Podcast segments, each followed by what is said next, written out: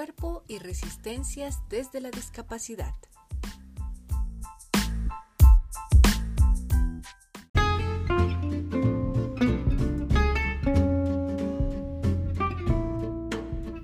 Bienvenidos, bienvenidas y bienvenidas a nuestro primer episodio de Cuerpo y Resistencias desde la Discapacidad.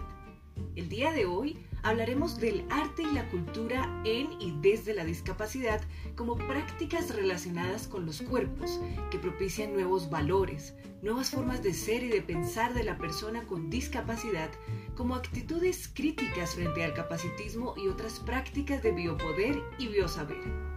Para esto, realizaremos un recorrido por algunas comprensiones históricas acerca de la discapacidad. Hablaremos del capacitismo y algunas construcciones que se han realizado sobre los cuerpos desde las teorías tradicionales para posteriormente referirnos a ciertas prácticas críticas que buscan transformar las subjetividades hegemónicas que existen en torno a la discapacidad. Finalmente, hablaremos de algunas construcciones del cuerpo como resistencia.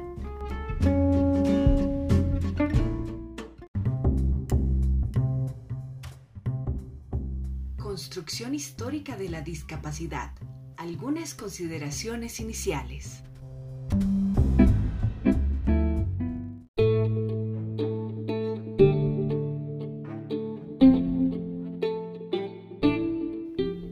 Teniendo en cuenta las apreciaciones de Gloria Bermúdez, la discapacidad se ha nombrado, entendido e intervenido de diferentes maneras, considerando modelos y paradigmas que obedecen a un determinado momento histórico y posiciones filosóficas, políticas y sociales dominantes.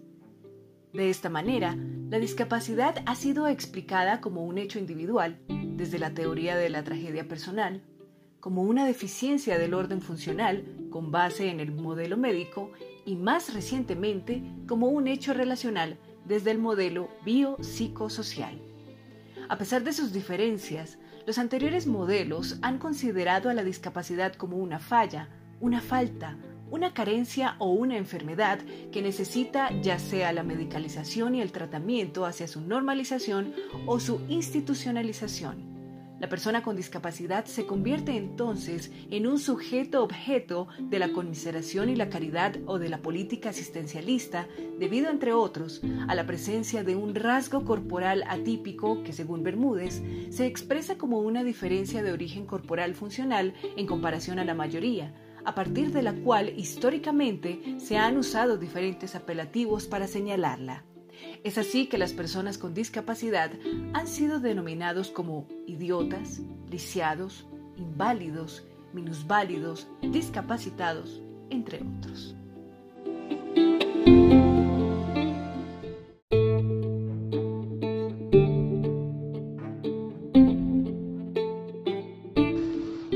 Como lo menciona Cristina Vico, es fundamental reconstruir la génesis sociohistórica de la forma como se representa la discapacidad, ya que la forma en la que la percibimos, interpretamos o respondemos ante cualquier tipo de deficiencia no está dada de forma natural. No obstante, este comportamiento de rechazo o segregación es el resultado de los siglos de la sociedad donde se representa la exclusión de las personas con discapacidad, que como consecuencia provoca una falta de costumbre y un vacío de espacios y habilidades sociales para comunicarnos y compartir momentos con personas aparentemente ajenas y diferentes a nosotras mismas. En este punto, nos gustaría que se tomaran un momento para hacer una corta reflexión ante el siguiente cuestionamiento. ¿Qué reacciones o expresiones tanto verbales como no verbales tienen las personas cuando se encuentran con sujetos con algún tipo de discapacidad? ¿Cómo han incomodado esos cuerpos cuando aparecen en otros sitios como en la escuela, un centro comercial, un lugar cultural o para recreación? Esta impronta aparentemente natural es la consecuencia de un imaginario colectivo construido sobre las lógicas de la competitividad que premian al cuerpo más bello, sano, responsable, obediente, inteligente y excluye a los restantes por motivos éticos estéticos. Los postulados precedentes nos traen a la memoria el concepto de capacitismo, el cual, según autores como Campbell, Walbring, Guzmán, entre otros, privilegian al cuerpo normal, bello y capaz, entendido como un ideal o estándar al que las personas deben aspirar. Quien no se ajuste a dicho canon de funcionalidad y estética es considerado como anormal o indeseado y por tanto es reprimido. Para Millán, la discapacidad es la excepción a la regla que produce una disyunción en su entorno cercano. Según la autora, una vez se ingresa al mundo de la denominada discapacidad, no hay salida, ya que es una marca que siempre está ahí. Es una exigencia constante de distanciamiento del mundo normal o de la normalidad del mundo. Como se ha hablado entonces, la discapacidad es vista como un problema que incomoda, razón por la cual debe ser resuelta, reparada y o rehabilitada. Para ello, Bermúdez, quien cita a Foucault, a partir del biosaber se instauran unos biopoderes y respuestas biopolíticas que configuran formas específicas de administración de los cuerpos, instaurándose un dispositivo de normalización a través de la medicina moderna, que busca ajustar el cuerpo mediante su rehabilitación. Por tal razón, la medicina moderna se instaura como un dispositivo de normalización basado en la rehabilitación del cuerpo como práctica individual que busca ajustar al individuo a la sociedad.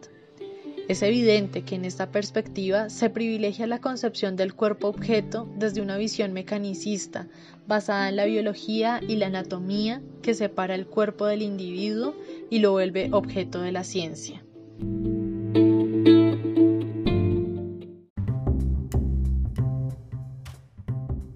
Nociones de cuerpo. En palabras de Bourdieu, el cuerpo humano es considerado o leído como un producto social y, por tanto, irrumpido por la cultura, por relaciones de poder, las relaciones de dominación y de clase.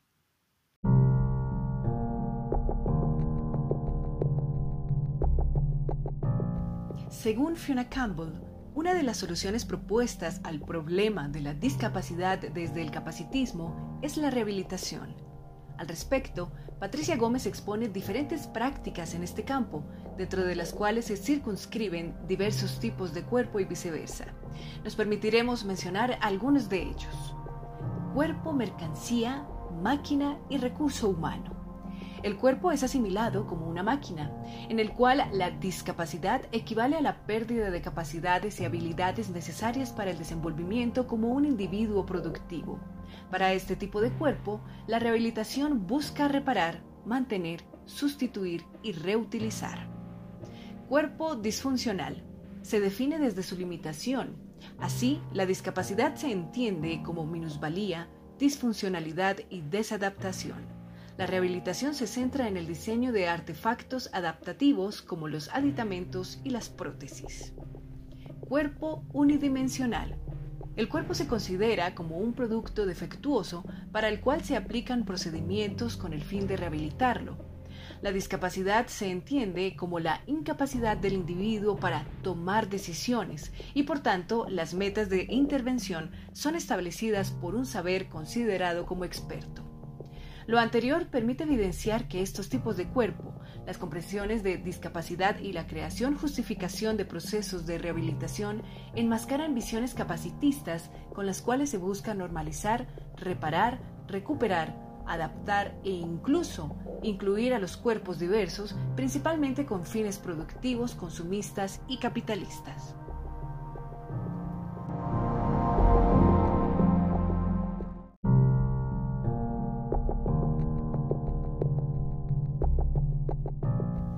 Continuando con las prácticas capacitistas, capitalistas y rehabilitadoras que se realizan sobre los cuerpos, Cecilia Arteta, en su reseña de Carne y Piedra, El cuerpo y la ciudad en la civilización occidental, habla sobre el cuerpo como elemento de inspiración para un modelo de civilización basado en estándares de belleza y perfección, fundamentado en una jerarquía de poder, representado a través de las grandes esculturas occidentales antiguas, donde Arlet Farquet lo define a través de la cabeza como lugar del poder saber que dirige al resto de las estructuras y al pueblo, representado como la parte baja de este cuerpo y que obedece ante el poder de la realeza bajo su yugo de sistema social y económico.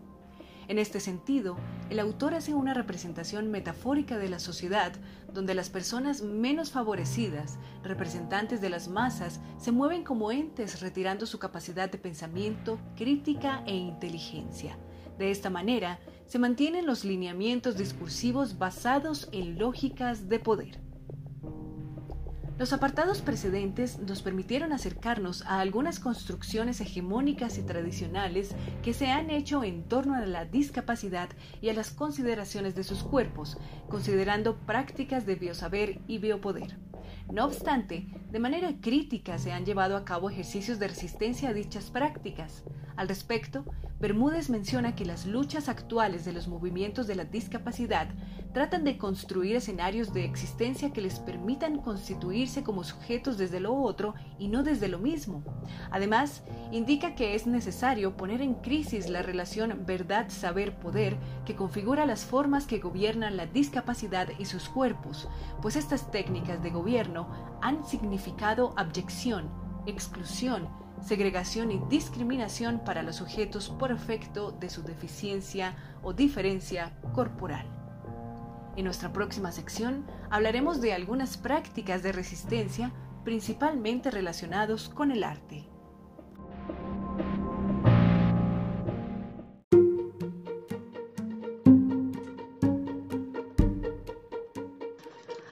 Arte como ejercicio de resistencia. En su artículo El arte y la cultura de la discapacidad como prácticas subjetivas resistentes, una apuesta desde los estudios críticos, Gloria Bermúdez expone que la cultura de la discapacidad es un escenario de lo múltiple que reconoce las experiencias compartidas por las personas con discapacidad y que al tiempo reivindica las historias personales y únicas que componen sus múltiples subjetividades.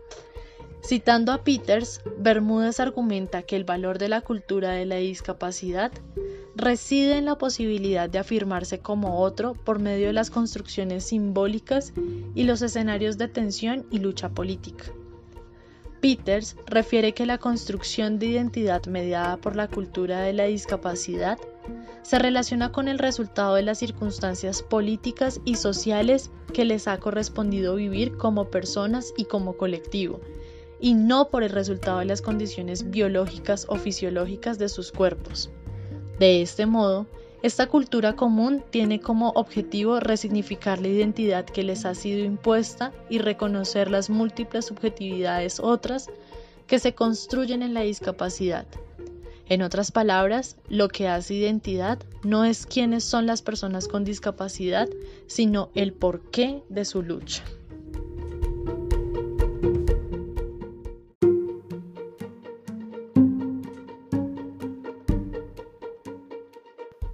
Por su parte, Victoria Sendon refiere que las expresiones artísticas resistentes que se producen desde el arte de la discapacidad invitan a apreciar formas otras de comprender la experiencia corporal que también son bellas y valiosas. Entre tanto, las nociones resistentes de cuerpo involucran a un cuerpo sensible y expresivo que encuentra en el arte la forma de realización de su ser. El artista usa su cuerpo para poder producir su arte. No hay arte sin la experiencia corporal del artista. Bermúdez manifiesta que un cuerpo puede expresar su ser diferente a través del arte y reclamar legitimidad para su diferencia.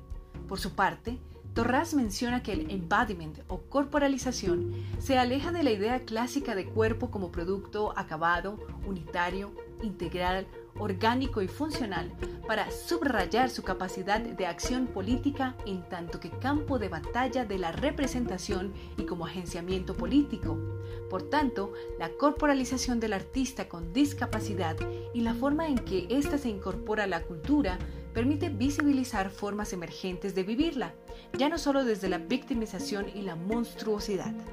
Para Coren, el arte de la discapacidad corresponde al arte como movimiento social, el cual es reconocido por su potencial expresivo que permite al artista comunicar la experiencia de la discapacidad, así como la discriminación y opresión de la que es objeto. Como ejemplos de prácticas resistentes desde el arte, Bermúdez refiere, entre otras, las experiencias de Alison Lapper, quien afirma que fue una verdadera revelación reconocer la belleza en su cuerpo diferente y que esta experiencia fue la que transformó su proyecto como artista. Dice que se dedicó a explorar y a representar su propia forma corporal como modo de autoaceptación y como una manera de mostrar a las personas sin discapacidad que la discapacidad también puede ser artística y hermosa.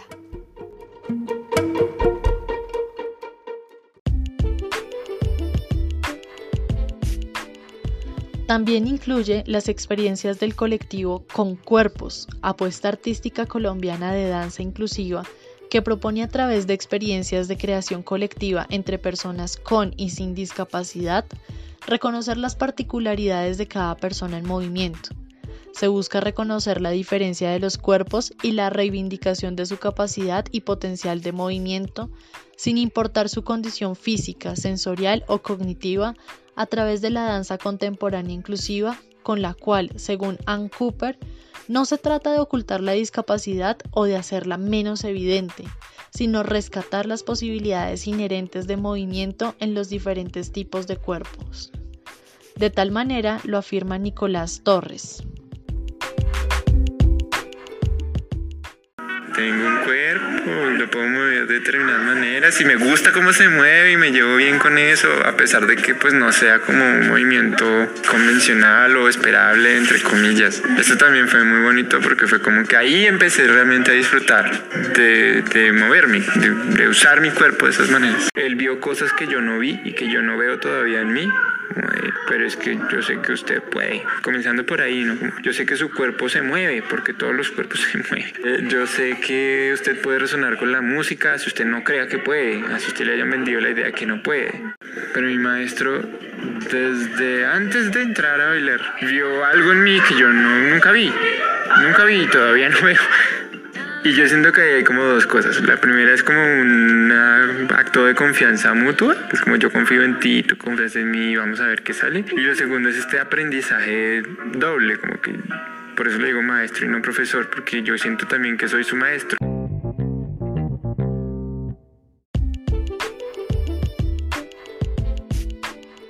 La experiencia del colectivo con cuerpos nos recuerda la pedagogía inclusiva referida por Márgara Millán, en la cual el lenguaje, el canto y los ritmos musicales son elementos conductores para facilitar el movimiento activo de niños con parálisis cerebral.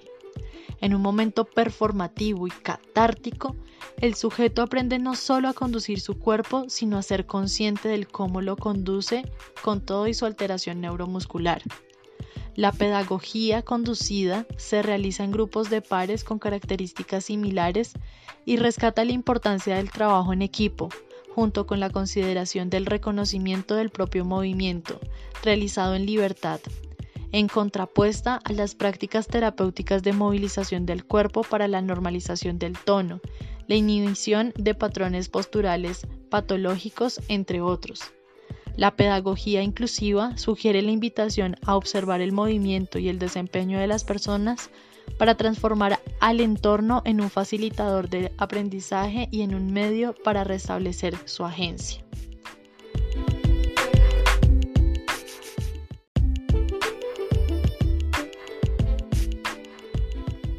Braidotti, citado por Bermúdez, refiere que es necesario encontrar líneas de fuga que permitan la emergencia de otras formas de vida, otros modos de existencia por fuera de los determinismos del biosaber. Una línea de fuga encontrada tanto por Bermúdez como por Patricia Gallo se relaciona con el cuerpo, como acontecimiento social que expresa, se camufla y pronuncia en la danza, la cual es concebida por esta autora como aquella composición escénica que lleva a los cuerpos a diseñar formas en grupo e individuales, que gracias al artista cobran vida e incluso múltiples interpretaciones. Durante la investigación de maestría de Patricia Gallo, se encontró que la danza es un espacio de inclusión a todas las diversidades culturales y auditivas, un lugar de exploración del movimiento y un territorio de garantía y vivencia de derechos y dignidad humana. Mientras tanto, el cuerpo se concibe como lugar de génesis de experiencias que construyen identidad y constituyen subjetividad, un laboratorio de encuentro de capacidades y un instrumento de expresión en evolución.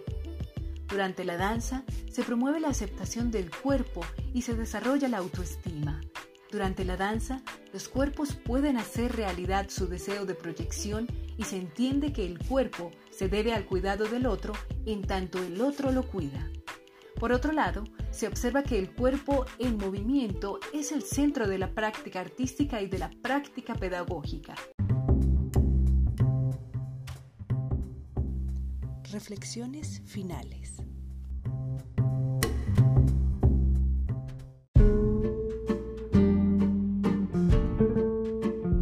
Hemos llegado hasta acá luego de un recorrido quizá breve acerca de las diferentes miradas y lugares que ha ocupado el cuerpo quizá con más preguntas que respuestas, así como lo indaga Fabio Torres. ¿El cuerpo de los sujetos con discapacidad tiene presencia o existencia? Quizá una forma de reivindicar su lucha en contra de este capacitismo y capitalismo en el que se encuentra inmersa la sociedad es su expresión a través del arte, mediante el cual afirman que no solo tienen una presencia que en muchas ocasiones incomoda a los otros, sino que por el contrario existen están vivos y sus movimientos van más allá de un enfoque médico rehabilitador que segmenta por estructura su ser, que existen para demostrar que son más que una cifra o una clasificación para entrar al sistema y estar capacitados. Estos otros, otras, con su inicial en mayúscula, según Fabio, viene de la corriente levisiana, donde se carga la palabra con toda su historia de manera particular, su manera de pensar y sentir el mundo que le da un lugar sobre la tierra sin tener que pedir permiso alguno. Es a través de los diferentes movimientos que son conscientes de sí mismos. Aunque aún existen heridas que se deben sanar respecto al cuerpo, es una deuda que tienen consigo mismos. Es entonces el arte no solo como un aliciente, sino una forma de sublimación y disidencia para posicionar estos cuerpos quienes han encarnado múltiples violencias a través de sus recorridos en los espacios donde se desenvuelven.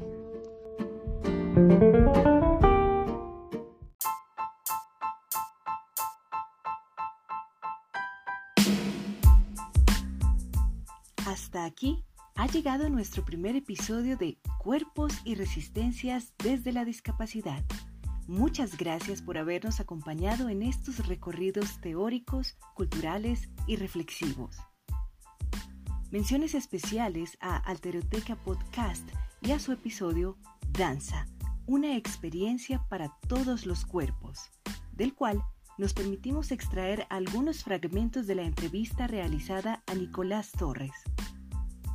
Nuestro podcast fue escrito, diseñado y producido por Joana Mogollón y Estefanía Yagama, maestrantes en discapacidad e inclusión social. Hasta la próxima.